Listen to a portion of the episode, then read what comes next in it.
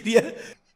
Se movió tirar el papel tipo cancha y cantar. Celular, el celular es una bolsa de poxirra. La cámara es básicamente lo mejor que tenemos, mucho mejor que nosotros dos, y no tenemos forma de reponerlo. El papel se deslizó todo. pero Cuando al final del podcast puedes filmarlo. Está el papel de cancha, se deslizó todo. Terminó pasando lo que yo quería. Esto es lo que vos querías. Pero no se ve en cámara, que es como. Vos querés el papel, o sea, que eh, querés que yo... eh, Al final. Este era tu sueño, digamos. Y lo. Y un poco se dio. ¿Te parece que valió la pena? No se rompe la cámara. Así que el No sueño sabemos. se- Bueno, por ahora sigue funcionando. Estoy viendo mi sueño realizado en el suelo.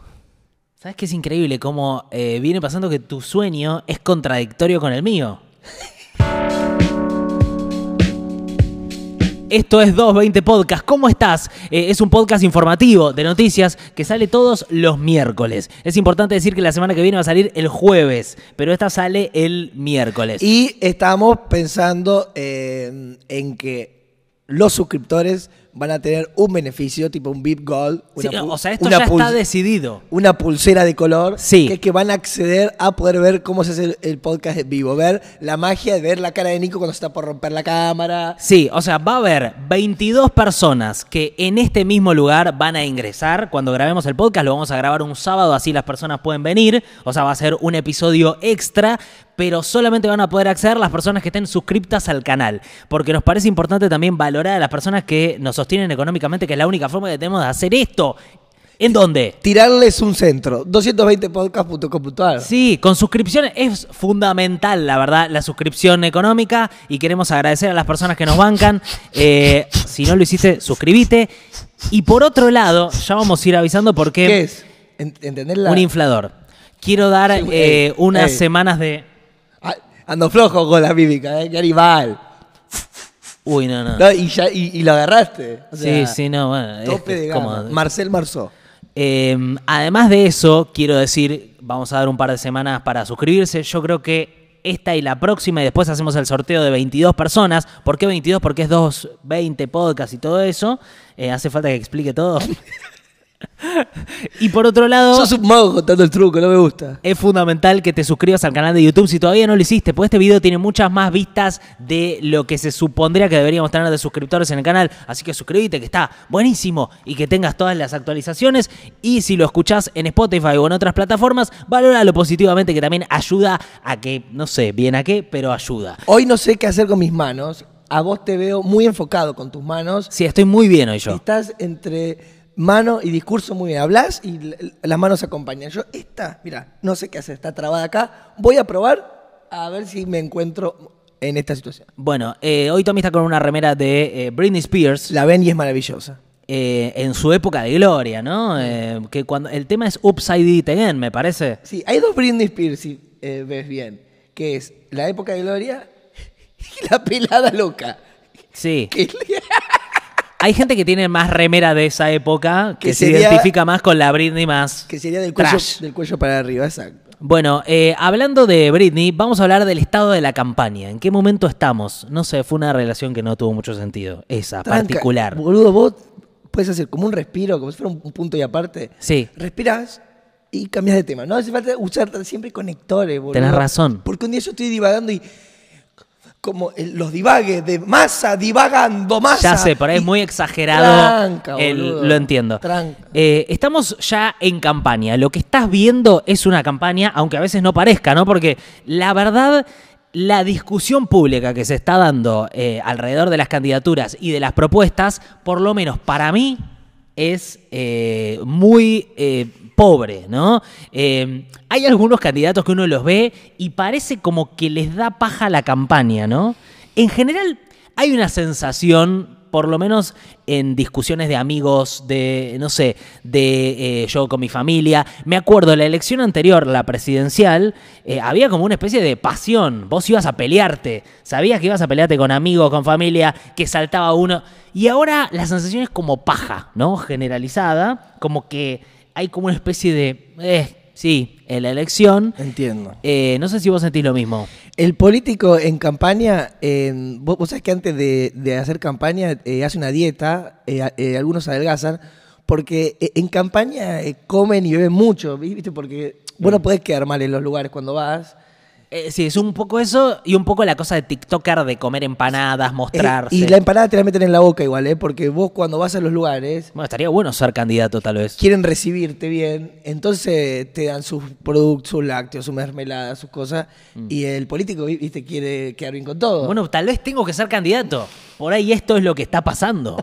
Estoy necesitando lácteos y mermeladas. Ah, no, no, no. eh, Y los políticos engordan mucho en campaña porque le dan comida, le dan, le. Claro, y, no- dan. y aparte no deben poder hacer deporte, te- o sea, no, no pueden comer saludable porque no tienen tiempo, tienen que ir de un lugar a otro con los aviones que les ponen los empresarios Por eso amigos, vos eh, eh, que decís- después se los cobran después cuando están en la gestión. capaz que vos ves un político por ahí sin gana, pero también, boludo, eh, debe ser bastante desgastante toda eh, esa campaña. Sí, totalmente. Pero sí, además de todo eso, lo que hay para mí es un componente medio paja en general que para mí se grafica muy bien en la campaña de Lustó en la ciudad de Buenos Aires. Por si no vivís en la ciudad de Buenos Aires, Lustó está haciendo una campaña que yo nunca vi, que es Eh, ¿Es, es buena? para mí es una campaña diseñada para perder. No puedo. Ahora después Lustó termina ganando, ¿no? Pero ¿Puedes contar qué está haciendo? básicamente lo que él, lo que él dice es: Buenos Aires viene bárbaro, pero podría estar un poquitito mejor. Así que, si te parece, votanos. Si por ahí está un poquito. Pero si no, tranca, ¿eh? que viene bárbaro la ciudad.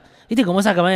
Eh, me- mejoremos lo que está. Construyamos sobre lo que, que ya viene bárbaro. Como un poquitito más Entiendo. es como lo mismo, pero distinto, pero no. eh, como esa cosa, me parece, de, de cómo la interna también está un poco salpicando toda la, todo este momento de prepaso. Y algunas internas se viven con más intensidad que otras, ¿no? Eh, si querés, empecemos con. Entiendo. Igual, ¿por qué te parece mala? Porque él capaz... Porque eh, me parece que no- mm, por- Como que no quiere entrar en conflicto. Pero ¿cuál es el votante? O sea, ¿cuál es la, la- la motivación del votante? Es un votante que quiere votar a Juntas por el Cambio, pero no quiere votar a Jorge Macri, digamos.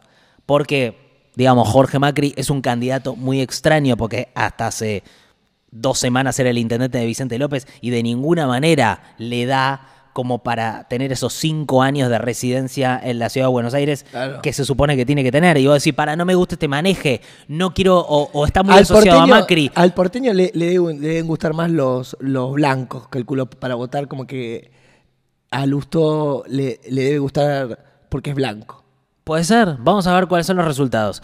Eh, en principio quiero ir a lo que me parece que es lo central, que es la campaña de Massa, Massa que es además de candidato el ministro de Economía, y que está haciendo unas cosas extrañas en el contexto de la campaña, pensando que tiene que atraer a un voto kirchnerista que en principio no sé qué percibís vos de la gente más kirchnerista, pero eh, está un poco dolido con Cristina, un poco con ganas de rebelarse, un poco no entendiendo y en principio como no queriendo votar. O sea, yo veo mucho voto a Grabois, como Sí, yo creo- para votar dentro del espacio pero de forma rebelde. Sí, empieza a pasar igual ya que empieza a eh, instalarse la idea de que Cristina tomó una decisión con masa que es la que hay que tomar. O sea, empieza ya a hacerse carne la idea esa que al comienzo fue chocante, que era Sí. vamos con Graboy. Empiezo a notar en el núcleo duro kirchnerismo que de a poco es es masa, Cristina lo entendió, es así. eh, Sí. Ya, me parece eso ya se empieza a sentar.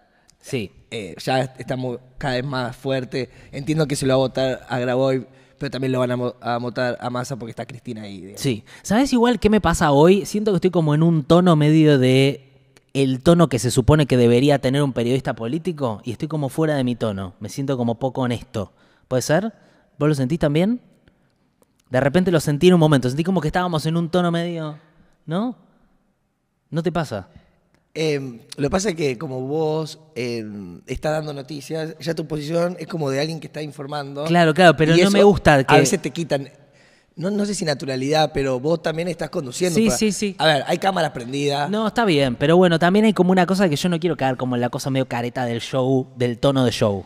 Y bueno, ¿Entiende? pero a veces lo tenemos. Sí, sí, creo que es como una especie de eh, protección que uno usa. Como que decís, este es el tono que me protege de la, de la honestidad. Te entiendo. Sí, Pero- bueno, pero también estás como en un rol de conducir, eh, tipo conductor. Sí, Y bueno, También me pasa que esta elección me está dando tanta paja en general. Y bueno, y que, no, que no puedo eh, como entrar eh, como en la discusión. Me, pa- me parece como, de repente vos tenés que decir las noticias y qué sé yo, y todas las noticias yo siento que son como falopa. Eh, así que te digo para mí que es lo, lo clave si de querés esa- podemos hablar del amor. de relaciones. Ahora quiero preguntarte porque cumpliste de 36 años, cosa que me va a pasar a mí la semana que viene. 34. ¿Eso está diciendo? Cumplí 34. ¿Y la gente lo cree? Está bien, es creíble. Pero quiero que lo hablemos. No, eh, hasta 27 me llegan a creer. Ok. Eh, yo diría que lo central que pasó con Massa y que a mí me sorprendió, porque no lo esperaba, A veces siento que me quedé en esa edad. es que Te dije algo re profundo y vos estás con lo demás, ¿eh? Joder, viejo. Un amigo diciéndote que se quedó perdido en un lugar en el tiempo. quiero avanzar un toque y después llego. Uh, pero- es el pragmatismo pero- de Massa en su, en su posicionamiento geopolítico. Seguramente viste que ningún- estos días Que ninguneada a un sentimiento profundo. hubo parte del sigue. kirchnerismo más eh, duro, si querés, o el más cristinista, que salió a bancar a Massa en relación a un punto específico que es el Fondo Monetario Internacional. Massa históricamente tiene una relación con Estados Unidos y en realidad uno lo que hubiese esperado de Massa es eso, que juegue solamente para Estados Unidos. Ahora, la gente que está cerca de él, lo que da a entender, por ejemplo, Amado Vudú, lo que para mí es una sorpresa que Amado Vudú haya salido a hablar en nombre de Massa como uno de sus defensores y aparte... eh, Amado, como yo que el amor. Eso sería como si yo fuera como vos, pero del otro lado. Sí, del otro lado. Del otro- haciendo relaciones. Eh, Amado Vudú, que de repente cuenta que estuvo hablando con Massa, ellos tienen un pasado juntos, ¿no? El ANSES. Pero vuelve a la política, ¿Udó? Vudú está inhabilitado de por vida para ejercer cargos públicos, lo cual eh, lo, lo- lo pone en un lugar también de no interés de cargos. ¿Y de qué labura? No lo sé, la verdad. Habría que, que preguntarle a él, supongo ¿Y que, pero tendrá- cómo que paga será cosas? consultor. No lo sé, la verdad que no lo sé. Yo, Nicolás Gundan, no lo sé, pero debe tener un laburo. Eh, y boludo, y tener ¿eh? porque está muy caro todo. Sí, totalmente. Eh, bueno, está hablando con Sergio Massa. Él se ocupa de decir que no es su equipo económico. Pero alrededor de qué eje, que es lo que se supone que es el contrato central de Massa con el kirchnerismo, que es Massa, lo primero que dijo públicamente es, le vamos a pagar todo al Fondo Monetario Internacional para sacarnos los de encima. Esto ya generó un ruido porque hay gente que dice, no, pará, no hay que pagarle todo al Fondo Monetario Internacional. Hay que desconocer la deuda inicial o pagar menos, eh, como por ejemplo es la postura de la izquierda. Hay mucha gente que me reclama que no menciono a la izquierda el podcast. Es que es una cuestión de representatividad, no es que no quiera mencionar a la izquierda. Hay un montón de gente que no menciono tanto a Moreno, digamos. O sea, eh, sí, la izquierda tiene un programa que es desconocer la deuda con el fondo por considerarla ilegítima. Lo que pasa es que, bueno, eso tiene algunas consecuencias que podríamos desarrollar. Massa está diciendo, le pagamos todo al fondo. ¿Cómo? Con los excedentes de nuestra exportación. Entonces, el modelo que tiene Massa en la cabeza es, exportamos mucha soja, exportamos mucho gas, exportamos mucho litio y con el excedente le pagamos al fondo. Esto es conflictivo para el fondo porque el fondo no quiere que vos le canceles la deuda, te quiere tener ahí todo el tiempo todo el tiempo agarrado y todo el tiempo renegociando para poder influir en tu política. Eh, pero bueno, hay gente que dice, habría que renegociar más duro que pagarles todo. Massa hace ese contrato para el cual de repente los tenés a- alineados a Vudú, al Cuervo Larroque, eh, Cristina misma, que fue la que dijo el gran tema de Argentina es el Fondo Monetario Internacional y yo coincido en que es uno de los temas centrales, que sin el la salida del Fondo Monetario de Argentina, es difícil que podamos tomar decisiones soberanas. Después vemos qué decisiones, porque ahí hay un montón de cosas que se pueden hacer, pero digo, si tenés a alguien que te está tutelando y te está todo el tiempo controlando, por ejemplo, el déficit fiscal, hay cosas que vos no puedes hacer.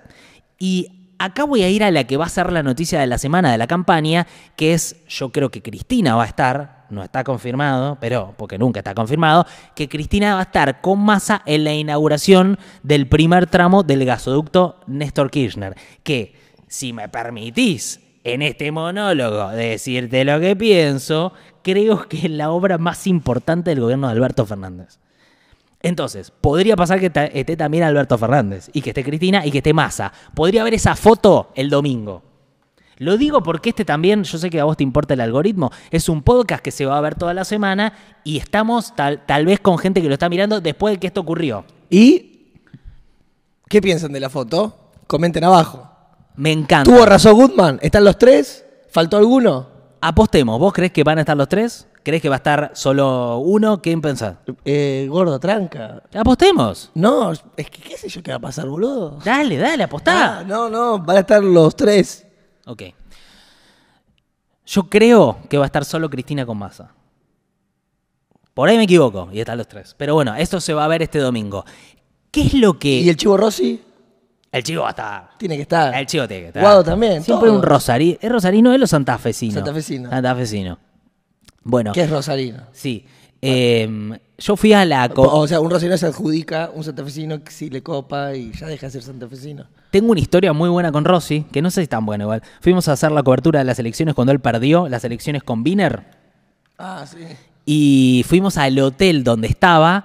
Él perdió por escándalo esa elección y no quería hablar con la prensa. Y nosotros como que nos, nos bajamos en otro piso, en el hotel, y nos cruzamos con él, con la cámara apagada.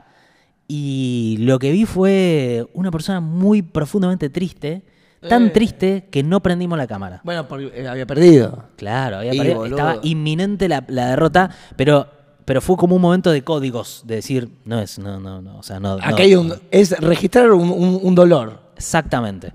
Eh, Está bueno eso, ¿eh? ¿Te gustó? Me gusta la idea de registrar un dolor y cuidarlo. Bueno, esto podría ser parte de mi escuela de periodismo. Em, No registrar el dolor, cuidarlo. Qué linda práctica para que la hagamos todos los humanos. ¿Qué? Re- Y re- registrar por ahí si alguien está mal eh, y ver cómo uno lo trata si está mal. Porque mm, hay mucha gente que anda eh, ahí por ahí rota o, o haciendo un duelo de algo y a veces uno no se le exige ¿dónde están mis planillas?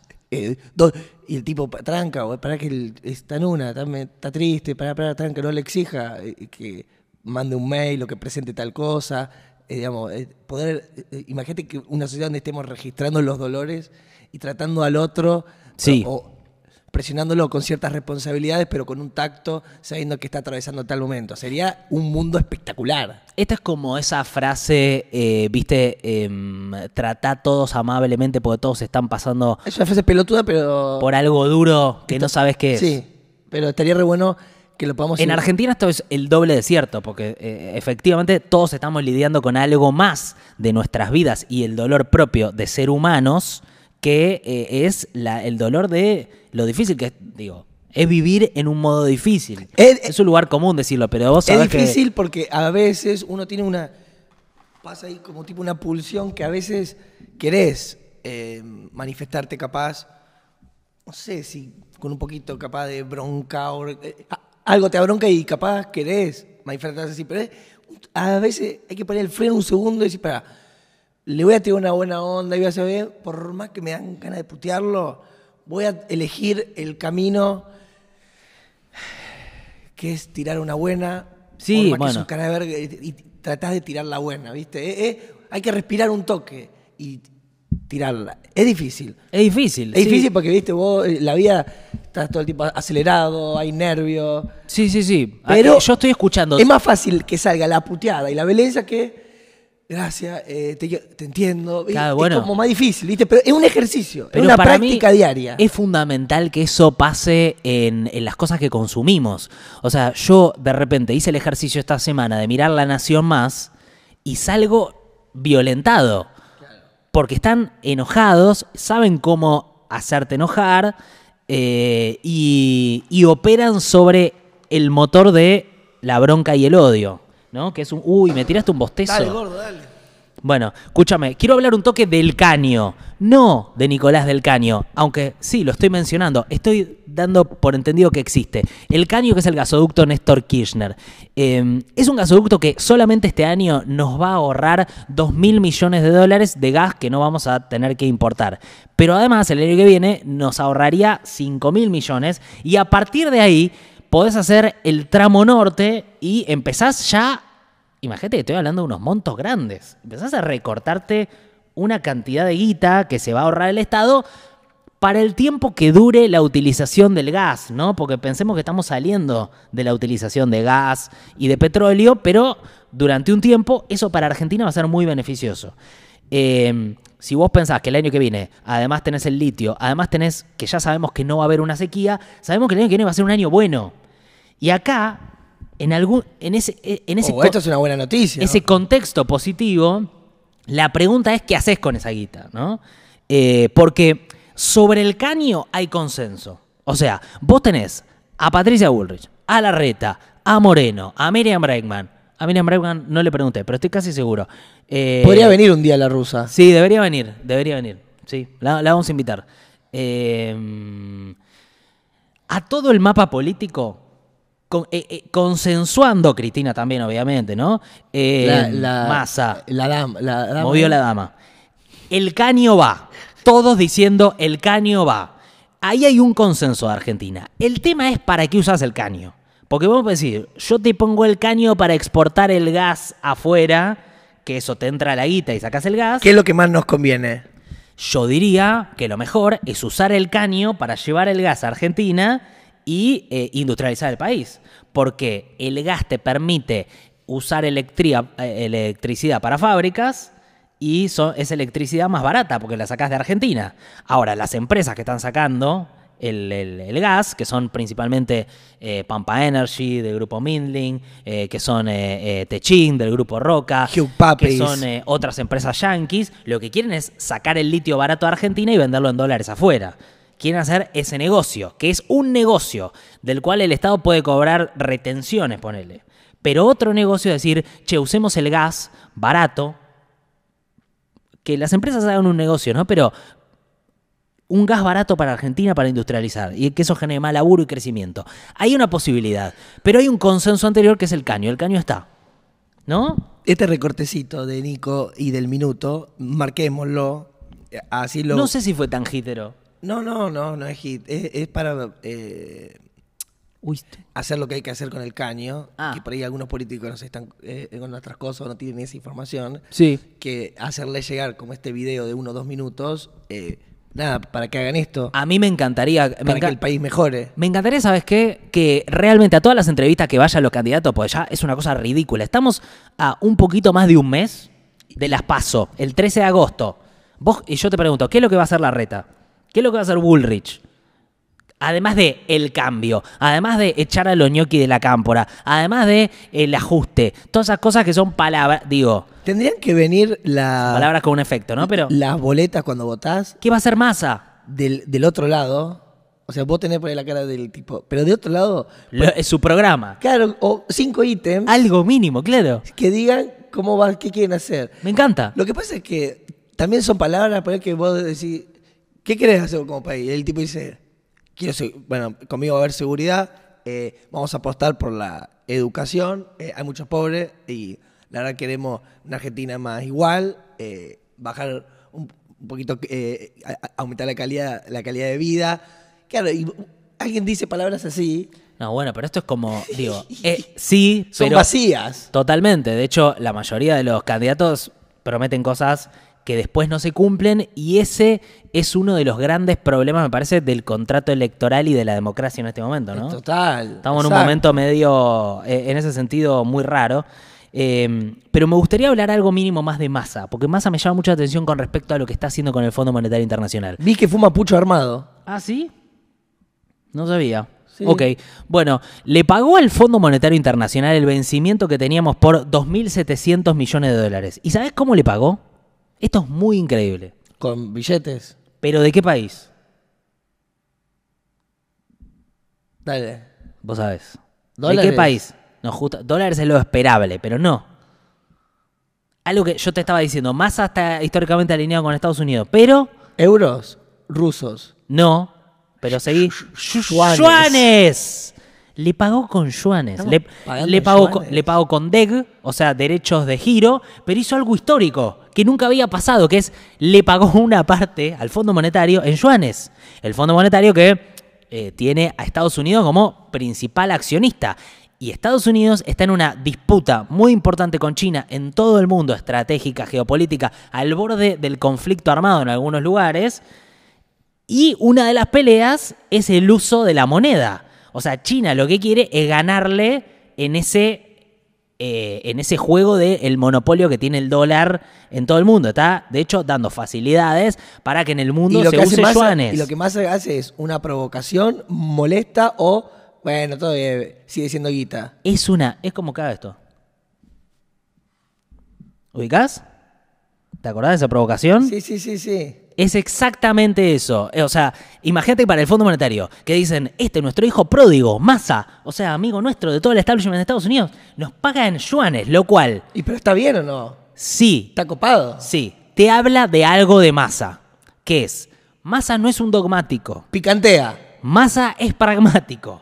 Massa está, no- o sea, ah, pero eso es bueno. está dispuesto a cosas eh, en porque, digamos, Massa como candidato necesita que el Fondo Monetario te destrabe una guita que está negociando en este momento Argentina. De hecho, hay una misión ahora en el Fondo Monetario negociando para que nos den plata, porque él necesita tener fondos en las reservas para controlar una corrida cambiaria. Y yo te aseguro que en los próximos meses va a haber una corrida cambiaria como parte de la estrategia política para desestabilizar al candidato del peronismo. Si el candidato del peronismo es el ministro de Economía, nada más fácil que desestabilizar la economía para que pierda el candidato, ¿no? Entonces, Massa necesita tener esos dólares. El Fondo Monetario viene retrasando el darle dólares. Entonces, Massa, en medio de esa negociación, dijo, ¿sabes qué? Te pago en yuanes. Como una manera de mostrarle al Fondo Monetario que, ojo, porque Muy no, bueno. no darle esa guita también tiene costos. O sea, Está copado. está jugando con una carta que a mí me parece que es la carta o, o es el- el- la parte del espíritu que a Cristina le gusta, que es una cosa muy nestorista de pragmatismo. Digamos, lo que ves en masa es un tipo dispuesto a cambiar sus ideales y valores. Te empieza a, a, una ilusión en tu cara. No, no, estoy haciendo una descripción. Como Massa fue a Davos con Macri cuando Macri fue eh, presidente, eh, fueron juntos y Massa lo apoyó en todas sus eh, iniciativas, ahora te digo, mirá, aparece un tipo que hace esto otro. Nos habla de una persona, ¿no? Una persona que tiene un montón de características, pero una central para mí que es el pragmatismo de acuerdo a sus objetivos y resultados. Eh, en este momento sus objetivos y resultados son ganar las elecciones y para eso necesita que la economía no estalle, que no haya una gran devaluación, eh, que el Fondo Monetario le dé esa plata y ves a un tipo que cuando juega, juega de forma agresiva, porque nadie hubiera esperado esto de masa. ¿Se entiende? Muy bueno. Es como que vos mañana estés caminando No, no, por. Rosario y para pasar por un barrio te ponga la camiseta de Rosario Central. Porque decís, por este barrio me conviene más pasar con la de Rosario Central. Te la pones, salís, te la sacás. Pero eh, estamos hablando de, bueno, este es el candidato del peronismo. Bueno, pero si este candidato del peronismo eh, hace esas maniobras para que el, a favor de los intereses de nuestro país y de una industria copada nacional, bienvenido. Bueno, yo creo que en algún sentido, eh, sí. Digamos, tiene otra parte que decís, bueno, Porque hubo otros presidentes que hacían, digamos, candidatos, eh, que hacían eh, negocios con sus amigos, sacaban plata afuera, se iban a otro lugar y decían, no, pará, no se olviden de nosotros, que acá hay en todo un país. Sí, a mí me desorienta cuando los candidatos no tienen eh, valores constantes. Digamos, me desorienta cuando pueden hacer esos movimientos, pero bueno, es como te digo, no sé, eh, Patricia Bullrich, la viste hacer un recorrido por distintas fuerzas políticas en distintos momentos de su vida, qué sé yo. Hay gente que lo toma con valor, para mí es un poco desconcertante eh, eh, lo veo en masa, lo veo en la reta, ¿no? Esos movimientos que tienen que ver con el momento, con el pragmatismo del momento. La, la reta es similar pero distinto, porque la reta quiere un consenso. Sí, ¿eso lo está leyendo mi computadora? Increíble, leyó la frase textual de mi computadora y, y entró bien dentro de todo. Qué chanta, por favor. Escúchame, eh, quiero ir un toque a Yo la. pongo a cargar un toque celular. Voy un toque rápido a la. in- Está, está por allá, pero. Pero quiero que hablemos un poco de la, del cambio de, epo- de, de- de años, del cumpleaños. Ahora en un toque voy. Ahora en un toque voy, por favor. Necesito que estés vos para eso, gordo. Está ya, tengo algo preparado en el pizarrón, ahí vengo con eso. Pero antes quería hablar un poco de esta interna que estamos viendo de la reta y Patricia Bullrich. Estamos en un momento donde pareciera que Patricia Bullrich está mejor que la reta en las encuestas. Lo que estás viendo es aún la reta bastante salido de su tono original y un poco más jugado a a esto, a, pelear la paso buscando el voto duro, ¿no? Tenés a la reta que ayer hizo una, hizo una movida de, prensa, de campaña, en el lugar en donde José López había tirado los bolsos, en el convento, en la puerta del convento, habló ahí de eh, esto, de eliminar a los ñoquis, de, de, todo ese discurso más de mano dura, más de limpieza del Estado, más como, eh, más similar al de Patricia Bullrich. Eh, yo lo que hice fue intentar buscar cuáles eran sus programas económicos, básicamente. Eh, habló esta semana Luciano Laspina, que es, digamos, el, principal asesor de Bullrich en materia económica. Es el Melconian. Eh, el plan de Melconian es un programa armado por la Fundación Mediterránea de Caballo, del cual algún día si quieren hablamos, pero eh, el que está más cerca de ella es Laspina, que dijo, vamos a sacar el cepo, cuanto antes mejor, pero no sería eh, serio decirte que puede salir el primer día si no tengo elementos. Y por otro lado dijo que también tiene que llegar a un acuerdo con el Fondo Monetario. Lo que no se entiende es si van a pedir más deuda, que es una posibilidad, o si van a renegociar el acuerdo que tenemos, que, digamos, hay que renegociarlo porque Argentina no puede pagar. Está diseñado para tener que renegociarse. Eh, si tenemos eso, un plan, un equipo y un gobierno, podemos salir muy rápido. Eh, y por otro lado habló de la independencia del Banco Central y de pelear con los sindicatos. Eh, la propuesta es, digamos, si yo te agarro todo ese combo, es un ajuste del, gasto, o sea, reducir el déficit fiscal, que es algo deseable, pero que en Argentina es muy difícil porque el Estado está sosteniendo gran parte de, la economía y de los sectores más vulnerables para que, digamos, no explote la situación social. Eh, y por otro lado, esta reforma laboral de cuestiones más profundas. En esto, la Reta y Bullrich se parecen mucho, ¿eh? O sea, están proponiendo algo muy similar. ¿Y por qué no se juntan? Por el amor de Macri. Bueno, están juntos, de alguna manera. Están en una interna. Yo, Van a eh, ir juntos en un momento. La diferencia principal que, la, que, que, plantea la reta es algo así como la moderación. O sea, como que él lo quiere hacer en base al consenso. Y Bullrich lo que dice todo el tiempo es si la gente quiere acompañarnos bien y si no, no importa. Imponemos nuestra voluntad porque fuimos elegidos y vamos a ser duros con lo que protesten y qué sé yo. Como una cuestión al borde de lo no democrático, ¿no? Porque, digamos, nunca tenés el 100% de los votos, digamos, y que te voten no significa que tengas el poder total para hacer todo, digamos, lo que ya sabes de la discusión democrática. Pero el problema es dónde va a estar el ajuste para el déficit fiscal, dónde recortás si, si haces lo que te pide el Fondo Monetario, recortas jubilaciones, recortas en salud pública, recortas en educación. Ahí está el recorte, porque no es que vos juntás más plata porque, por ejemplo, le cobrás más retenciones al campo. No, todo lo contrario. Ellos dicen, bajamos tota-, totalmente las retenciones.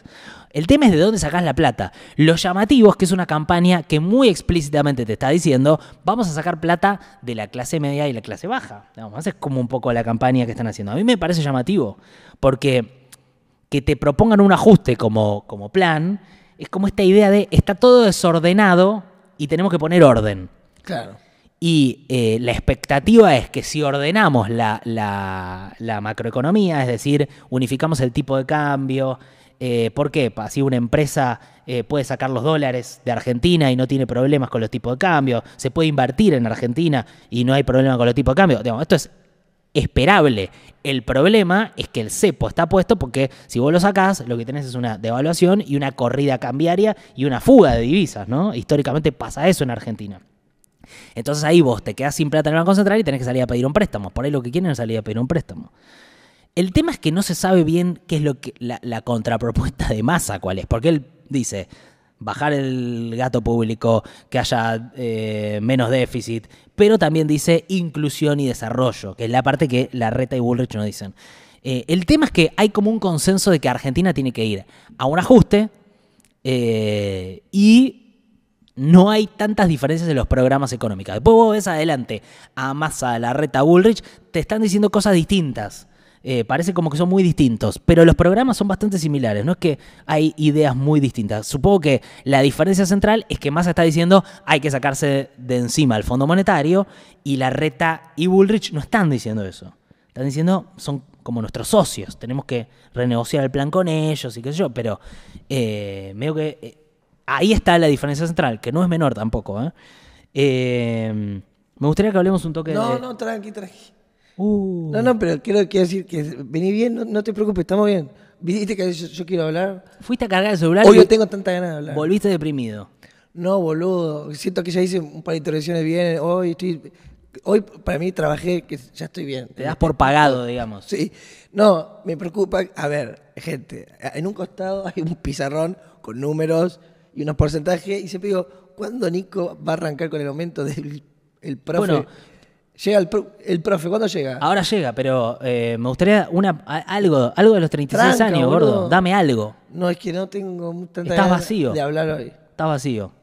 Estoy un poco cansado de hablar así en una, como de, de trabajo. Escuchame, pero párate. Estoy ¿puedo para ir a pedir- comer como voy a hablar de la vida. Está bien, pero me puedes no hablar. tengo ganas de hablar de la vida ahora con la cámara. Bueno, ¿me puedes hablar de algo? Te, eh, ¿estuviste ponerle, ¿Te puedo preguntar por algo concreto que pasó? ¿Que estuviste en la casa de Mex? Ah, sí. Tuve un par de días en lo laboral muy flashero porque yo cuando era chico eh, quería hacer cosas en Buenos Aires, yo vivía en Rosario y toda gente que uno, para mí eran como difíciles de alcanzar, me reconocen o... em, Eso es muy increíble, boludo. Ponele Mex. O eh, sea- el día de mi cumple grabé una poesía en la casa de Lito Vitale a cuatro cámaras y en un momento estaba en la casa y iba al baño, no sé, y veía los premios, veía las fotos, eh, como sus líderes, decía, mira este tipo, las cosas que hizo, eh, dónde estuvo. No sé, me contaba que con Pedro Aznar habían comprado tal piano, hace tal cosa y, no, y él me decía como cosas de mi estilo, poner eso es Rey Quintino, eh, gente halagándome, que son como figuras de la cultura argentina, eh, Mex, cómo me abrazaba, eh, Miguel Rep, cómo me está tratando, como una cosa como de reconocerme. eh, es muy flashero, boludo. El, video con Lito Vitale, ponerle yo estoy hablando de un texto y él está tocando atrás y se escucha increíble y ponerle, estamos en una nota y en un momento él me dice, pero qué tipo porque eh, además de chiste te gusta emocionar o te gusta la profundidad. Y yo miraba y decía, este tipo está reconociendo mi profundidad y emoción cuando trabajo y el Lito Vitale, ¿me, me entendés? Sí. No lo podía creer, boludo. Te- perdón, te voy a levantar. Ah, no, y en, en lo de Mex, que era una cosa sobre magia, en un momento yo estaba eh, diciendo unas pelotudes que yo, pero estaba, tipo, mirándome como buena o- Nacha Guevara, ¿entendés? ¿Estaba Nacha Guevara? No, Nacha Guevara, eh, eh, Moldavsky, pues está ahí, que qué sé yo, son figuras, hicieron cosas y te están respetando, o con Juanchi Valerón que estábamos boludeando, él me servía vino a mí, yo servía a él, le decíamos, gordo, acá nos vamos a meter un bocado ni loco, que nos reíamos, y mm, nada, es muy flashero, es como, no sé, que alguien, vos jugás la pelota y, y gente que juega la pelota muy bien eh, te reconoce o quiere tirar unos pases con vos y vos no la puedes creer. No, bueno, le pasaba, no sé, a Messi con Aymar, no sé, siempre eso, que vos tenés ídolos, Sí. o a Fito con Charlie, que vos tenés ídolos y un día, eh, no sé, están tocando el piano con vos, o están tomando un vino con vos, o saben de vos, saben chistes, tu- saben cosas que vos hiciste. Es muy loco eso, boludo. Sí, eh, me, Yo yo, no- yo me, yo me no parece emocionante, boludo. Yo no pensé que iba capaz a vivir eso en mi vida. Porque eso era un sueño. ¿Y sí? Sí. Y yo era, imagínate en mi casa Rosario, boludo, cuando veníamos acá. ¿Cómo hace para que sepan que vos existís? Bueno, fue un camino es- también, Es ¿no? bastante difícil. Fue un camino. Pero puede no pasar, boludo. Puede no pasar, obvio. Y obvio. eh, aparte también se dio que anunciamos la fecha del Maipo, de la obra de teatro, y como lo, íbamos a estar con mi hermano, y con y en el Maipo, y no, podemos, no puedo creer. Es muy loco. Eh, eh, de hecho, aprovecho para decirlo. Ya están a la venta las entradas del Sí, Maipo para verlo a Tommy. sí. ¿Qué fecha va a ser? El fin de semana anterior a las elecciones, O sea, 14 de octubre. 14 14 de octubre. Teatro El Maipo, las entradas por Plateanet. De las elecciones generales, ¿no? Sí. Y ah, eh, tiro el chivo, en Loma de Zamora estamos el sábado. Bien, perfecto. Dan de León Bar y en Córdoba en agosto. Eh, ¿Querés hacer el momento, profe? sí, te hago el momento, profe. Eh, pero me puedes sacar la mano de acá. Y porque estaba Gladys la bomba tucumana también. está como... Ah, estaba Gladys. Sí. Eh, no, y Radagast Eh, no, Rada, perdón, porque tiene problemas legales. Rada hizo un- dos, tru- dos o tres trucos de magia. ¿Que fueron muy buenos? No, no, tope de gama. Adivinó directamente pensamientos de personas. O sea, se fue a la verga. No me podía creer. O sea, magia real hizo el chabón. ¿Entendés? Como, no, la magia existe. No. Y la cara de Mex, boludo, ¿sabes? Te morí. Un nene asombrado por la magia, no, no, un capo. Hermoso, boludo. Sí, no, se va al carajo. Bueno, te felicito y me pone muy contento por vos, posta. Bueno, y vos también, que te adjudicas que sos la, la persona que me hizo, que me, que me trajo a Buenos Aires. Yo te traje en una, ca- en una cajita de cartón con agujeritos para que respire. Es, es cierto que cuando yo en- entré a trabajar en Radio Blue de lunes a viernes, que Nico conducía y él estaba buscando co-conductor, hizo varios castings y ponele Nico detrás y lo rechazó porque eran 12 lucas al mes y yo lo acepté porque era para mí un montón de plata. Eh, y yo me vine a trabajar todos los días acá por, por ese proyecto. Sí, Si no, yo yo no ganaba mucho más tampoco. si no, yo no me hubiera quedado a vivir, sino siempre hubiera intentado coquetear porque, qué sé yo, me, me costaba desprenderme del Rosario. Y sí, Y, pero yo todos los días tuve que venir acá y fue por, eh, por la decisión que vos tomaste. sí. Que tomamos los dos. Gracias por este camino. Gracias a vos, gordo. Em, Yo ya estoy para irme. ¿eh? Sí, claramente. Hace falta que haga esta última parte. No, No, quiero no, decir, no, porque para mí eh, está la hacer- parte... No quiero hacer todo lo del pizarrón solo, porque también que un tipo disperso mirando. Si a mí no me importa. Bueno, no, si querés lo hago solo. Pero para No, mí... me deprime la cantidad de voto en blanco que va a haber. Pero gordo, podés parar y, y me lo decís ahí. No hace falta que, que hagas esto. Necesito como decirlo en, pl- en plan eh, eh, eh, como un aviso, porque para mí esto como lo, es lo más grave que pasa, que es... eh, ¿Voy a buscar un vaso de agua? sí, dale. ¿Ahora? Sí, boludo.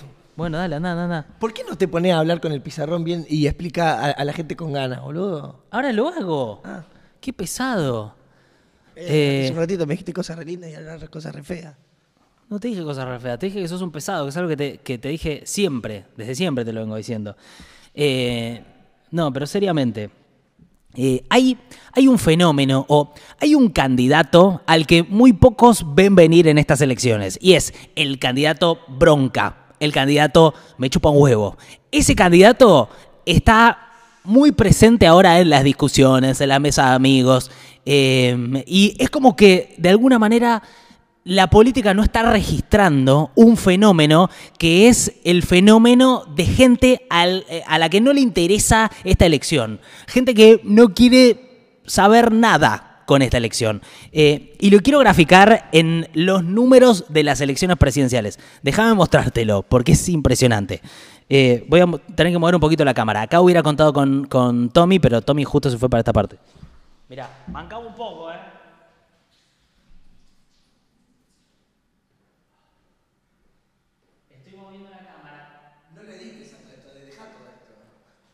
Porque esto es el orgánico que vos después te quejas que, a veces no, tenés y cuando lo tenés te incomoda. No, que le vengo diciendo a Nico que todo esto lo tiene que dejar, porque él después se pone a, a editar, porque piensa, pone capaz que no hay ritmo, esas cosas, y después se queja de que no se encuentra auténtico, cuando él a la autenticidad la quiere editar. Mirá, eh, para. A ver. A ver ahí. Sí, ahí estoy. Eh, ya se votó en 13 provincias y el nivel de gente que no fue a votar fue de entre un 35 y un 40%. Un montón. En 13 provincias, entre un 35 y un 40% directamente no fue a votar. Pero mirá este pizarrón porque le- tengo algunos ejemplos de provincias. En Corrientes, el voto en blanco fue del 3%, pero no fue a votar un 46% del padrón. Casi la mitad de la gente no quiso participar de las elecciones. Casi la mitad de la gente no tuvo ningún candidato que quiso elegir para estas elecciones. La mitad de los, de los correntinos. Tremendo. Es tremendo. En Tierra del Fuego, este dato es impresionante. El voto en blanco fue de un 21%. El voto en blanco en Tierra del Fuego salió segundo. ¡No!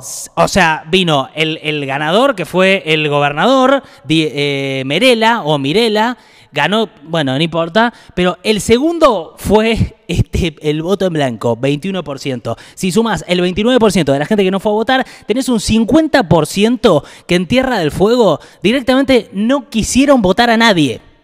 La mitad de la gente en estas dos provincias. Pero ¿entiendes? pará, eh, no puede ser que capaz ese día eh, se fueron de viaje o estaban en otro lugar. La mitad. No, no, no. O sea. eh, Ca- capaz que no estaban en la ciudad, ¿me entendés? sí, ¿te parece eh, que puede ser la mitad de la gente? O sea, un 29%. Y, pero si era un fin de semana lindo y, y soleado, tipo, se van al, al Pilar de Tierra del Fuego, al Fune de Tierra del Fuego, ¿me entendés? Te vas a un día de... a- Acuérdate que son los domingos. Capaz te vas a comer asado, pileta, estás a 20 kilómetros y no querés ir a votar. Es decir, capaz que no estaba físicamente a eso, ¿entendés? Sí, puede ser. No, no, es que hay gente que no va porque a veces te da paja ir hasta allá porque vos estás a 20 kilómetros y, te querés comer un asado. Está bien, gordo, pero me parece demasiado porcentaje para que sea son- gente comiendo asado. Son pasos. sí. No es tan importante para la gente los pasos. Eh, no, pará, en las, eh, estamos hablando, en las elecciones provinciales no son paso. Ah, es para gobernador. Claro, elección para gobernador. En Córdoba, 5% de voto en blanco. El voto en blanco salió tercero en Córdoba. Vino Yarlora, juez, voto en blanco. Y tenés un 32% de gente que ni siquiera fue a votar. O sea que tenés un 37% que no quiso votar a ninguno de los candidatos. Esto me, me gusta en un punto porque el cordobés, eh, si hubiera votado, hubiera votado a un facho. Así que prefiero que no vote a que vote un facho. Pero mira, tenés Río Negro 6,7 de voto en blanco, Jujuy 8% de voto en blanco y tenés Salta 5,5% de voto en blanco y te estoy hablando de esto, porcentajes de gente que no quiere saber nada con las elecciones, que no quiere tener que ver con las elecciones. Y esto para mí es como esto para mí es como lo, lo- lo terrible, que es que parece como que no hay registro de que hay una parte importante de los argentinos que no quieren tener nada que ver con, Hay- con este Te proceso. digo que a veces, eh, más allá de que yo te hago lo del asado, es real que a veces da paja. Que vos decís, no, ¿para qué ir? Y, y como, si no fuera Claro. un, como si no fuera un plan. Entonces decís, no, me voy a ir a lo de canche, me voy a comer a tal lugar, no tengo ni a votar. A veces te da paja la cola.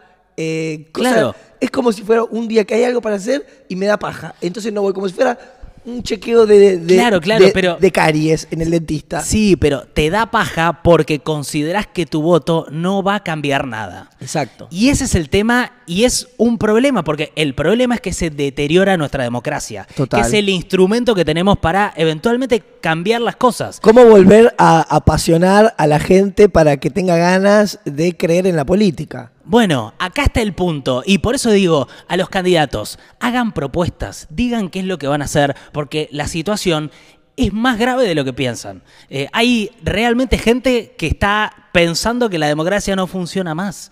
Eh, digamos, hay gente que piensa que este sistema no sirve de nada. Entonces, cuando, cuando vos ves todas esas internas y ves que lo, tenés spots vacíos y eslogans que no te dicen nada, eh, la verdad, lo que pasa es esto. Total. Lo que pasa es esto. Eh, y la verdad es un problema para todos los candidatos. Es un problema para Massa, Larreta, Bullrich, para la izquierda, para Milei. Es un problema para todos que cada vez menos argentinos crean que su voto es importante y que su voto puede cambiar algo. Y esto tiene que ver con años de frustraciones, pero también con falta de propuestas, con falta de ideas.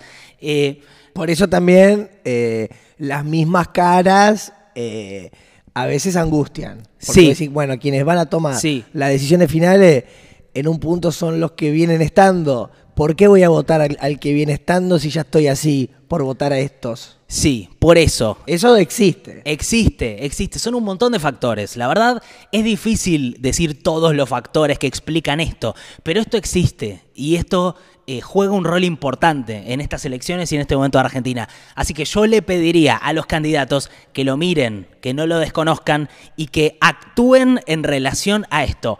A gente que no quiere formar parte de las elecciones, ni de la política, ni la democracia. Y la verdad, en algún punto, en la medida en la que no se den respuestas, es entendible. La verdad que es entendible. Pues decís, y claro, o sea, yo eh, hablo con gente que me dicen, no, Nico, pero ¿qué? Vos vas a hablar de política y la verdad yo no te escucho, pero no porque, no porque me caigas mal vos, sino porque no me interesa la política. Y claro, eh, es como eh, lógico, digamos. O sea, eh, me parece que hay una responsabilidad de mucha gente acá, de, de periodistas también, de cómo comunicamos la política, de cómo las discusiones siempre terminan siendo boludeces y no terminamos hablando de lo importante, y principalmente de, de la política, de toda la política. ¿no? Eh, me parece que... Sí, hay muchas variables también, más allá de la joda que yo te decía hoy al comienzo que hablaba de cómo el celular nos está matando. Hay también eh, desde las aplicaciones, desde el entretenimiento, del celular, hay muchas variables también que hacen eh, que Sí. estemos en una... eh, Desmovilizados, eh, desmotivados. pero una etapa también muy estupidizante, de muchas pelotudeces, de mucho en- entretenimiento. en to- No sé, hay también varios factores que están haciendo que nos dispersemos y que no estemos capaz concentrados en las cosas que importan. Sí, pero por eso para mí es fundamental decir esto. Es como... Sí, eh, sí, pero no es solo de... eh, Es No, no es solo... políticos. No digo que sean Eh, eh, solo... ¿Entendés? No Es digo, un- no digo que sea solo la política. Es un sistema, es una estructura. Claramente es un sistema, pero lo que pueden hacer... El celular, hay, hay- sí, pero es grande. pero El capitalismo. Lo que se puede hacer desde la dirigencia política es realmente eh, especificar qué es lo que van a hacer en el caso de ser elegidos y después hacerlo. Claro. Porque si no, se rompe el contrato. Pero escúchame, está bien. Pero también, pues yo porque te digo eh, estas cosas, porque están operando en la forma de comunicar, en la forma de hacer política, porque el tipo dice, yo tengo que hacer un TikTok de un minuto. Totalmente, eh, Yo tengo que explicar totalmente. esto en 30 segundos. Yo te- entonces también, eh, con estas herramientas de tecnología y el algoritmo y bla, bla, bla, también están contribuyendo a que no eh, tenga sentido la democracia, ir a votar. Totalmente, totalmente, Se llama totalmente. político, pero se llama algoritmo, se llama capitalismo. Claro. se- eh, Pero ¿cómo lo- respondes a eso? Aparte, venimos hablando también de los valores, nosotros como los humanos nos estamos eh, consumiendo de manera descartable, no nos bancamos procesos largos, como hay un deterioro, hay una derrota que es cultural. Sí, Y, eh, y eso también influye en que tengamos esta dirigencia política. total, Es totalmente. mucho más grande que Es mucho más grande y estamos hablando de un fenómeno eh, internacional. Digamos, en todo el mundo la democracia está porque en dudas. aparece la globalización. Bueno, total. Internet, Hay una crisis del sistema. exacto. Esto no pasa solo en Argentina, pasa en muchos lugares del mundo. Una Exacto. desconfianza en la democracia. Exacto.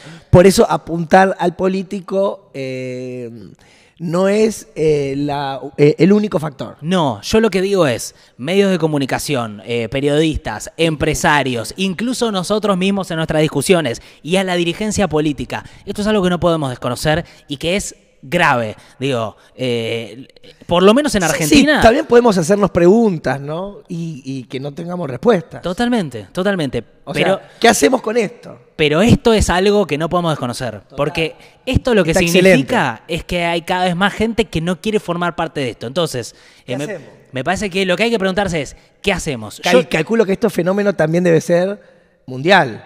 Es mundial. No, no es un voto en blanco argentino. No, claramente no. Hay una desconfianza. Es una globalización del voto en blanco. Hay una desconfianza de la democracia en general como sistema, Exacto. porque hay una crisis económica tremenda en todo el mundo. Pero a lo que voy es esto. Sí, pero también eh, vuelvo con la pelotuda del celular, pero también es el celular es la democratización de la soledad, la hiperproductividad, Sí, eh, to- sí. eh, todos aislados, siendo nuestro jefe 24 horas. La política, ¿qué sería? Algo colectivo, de toda, pero todo el sistema también está en un sálvese quien pueda, estoy solo, me aferro a mí mismo, no genero lazo de colectividad, eh, no hago cooperativa. eh, hay también con el eh, internet y con el celular, también, eh, o sea, estamos perdiendo una batalla cultural. Sí, pero por eso para mí hay algo de... ¿Por qué no voy a votar? Porque tampoco estoy empezando a creer en los cuerpos, en los otros, en el colectivo, en los demás, en la eh, no quiero que a otro le vaya bien, ¿no? Eh, hay estamos eh, en competencia narcisista, eh,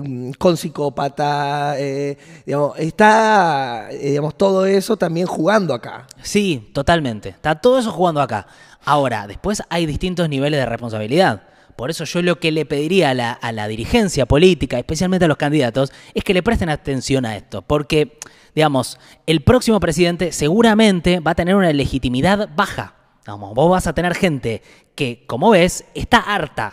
Entonces, Eh, digo, hay, hay que poder pensar esto y hay que poder meterlo dentro del análisis. Yo eh, a veces pienso eso, que no se toma dimensión, de que la gente, eh, de que los argentinos están más hartos de lo que parece. Vamos, no sé si esto están tomándolo en cuenta. Me parece que no, me parece que no lo, no, no, no lo hablamos. Y están los números, ¿eh? Digamos, no, no, es, no es inventar nada. muy, muy, muy bueno todo lo que mm, eh, toda la charla que despertó el pizarrón este. Pero aparte, estos números son números que vienen creciendo en los últimos años. En la última elección presidencial, en la que se eligió a Alberto Fernández, la participación fue del 80%. Y acá te estoy hablando de que eh, la mitad o el 40% no quiere tener que ver con la, con la elección. O sea, eh, estamos hablando de una caída fuerte del interés en la participación política y en las elecciones. Eh, o sea, me parece que estamos hablando de algo muy grave. No sé si fue como todo un rulo que no, sé a dónde llegó. Para mí estuvo muy bueno pero Me parece interesante, ¿no? Como esto. para mí fue un gran momento del, podcast y, no, y nos vamos muy arriba. Oh, tengo, estoy. Este es el micrófono del periodismo, el tipo del litio. el tipo que instaló el litio en Argentina. Bueno, eh, por mi parte, eh, eso es todo. No, por todo, no, no, no, vamos a comer. Me gustaría hacer una última mención con Uruguay. Están sin agua en Uruguay y es una cosa impresionante. Si alguien mirándonos en Uruguay que nos pueda contar en los comentarios algo de todo eso. Evita Luna, te quiero. Bruno Conti, te quiero. Eh, directamente el gobierno está diciendo a la gente que compre agua embotellada, porque agua de la canilla hay mínimo. ¿En qué Uruguay? en todo Uruguay. todo Uruguay. En Montevideo. Ahora, fíjate que es lo interesante. Eh, obviamente hubo una sequía, una sequía. no hay agua. No hay agua, La pero. concha de su madre ya está llegando. Hoy, por ejemplo. Ya está llegando el fin. Ya está llegando el fin. lo tenemos acá enfrente. Estoy a dos horas del fin. El, el buquebute se va a dos horas. A dos horas estoy del fin. ¿Entendés? Sí, sí, es tremendo. Pero. No te la puedo creer. Lo que, lo que salió a decir Pepe Mujica, que me pareció muy interesante también, es, y te lo junto un toque con lo anterior y ya termino. Increíble. Dijo: esto también es porque el gobierno se preocupó por el déficit fiscal solamente. Y querían bajar los gastos, tenían forma de evitar este problema, pero no quisieron hacer la inversión. Ah, no, quisieron hacer inversiones para no gastar guita. Que es un poco también la discusión alrededor del, del gasoducto Néstor Kirchner, ¿no? Que es. Eh, desde afuera del Fondo Monetario, o sea, no quieren que hagamos gastos de infraestructura porque no les interesa, quieren que juntemos la plata para dárselas a ellos y estemos permanentemente endeudados. Entonces, ahí es donde creo que debería estar la discusión eh, y es la forma de cambiar ese pizarrón que ahora ya no está más en cámara. Bueno, Gordy, eh, gracias por estar. Gracias por todo, bitch. Aguante Britney Spears. Muerte a los malditos padres torturadores. Ok, eh, hagamos la foto, dale que no sé ya qué va a hacer, ¿eh? Pará. Pará, ¿la foto cómo va a ser? Creo que por ahí masa. ¿Otra vez? Vamos. ¿Masa y el gasoducto?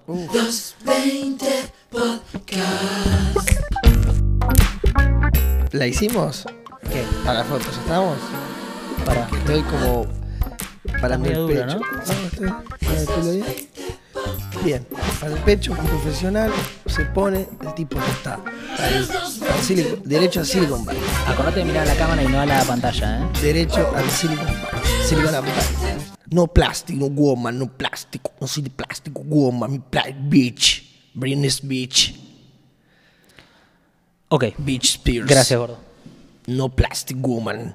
Gracias a todos por estar ahí. Eh, y Sí, sí. hasta la semana que viene, Sí, el jueves va a ser. ¿eh? Acuérdense de suscribirse a 220podcast.com.ar para poder presenciar esto en vivo en un par de semanas cuando hagamos el sorteo. Esta Gracias. nariz es real. Esta oreja es real. Mis pómulos son reales.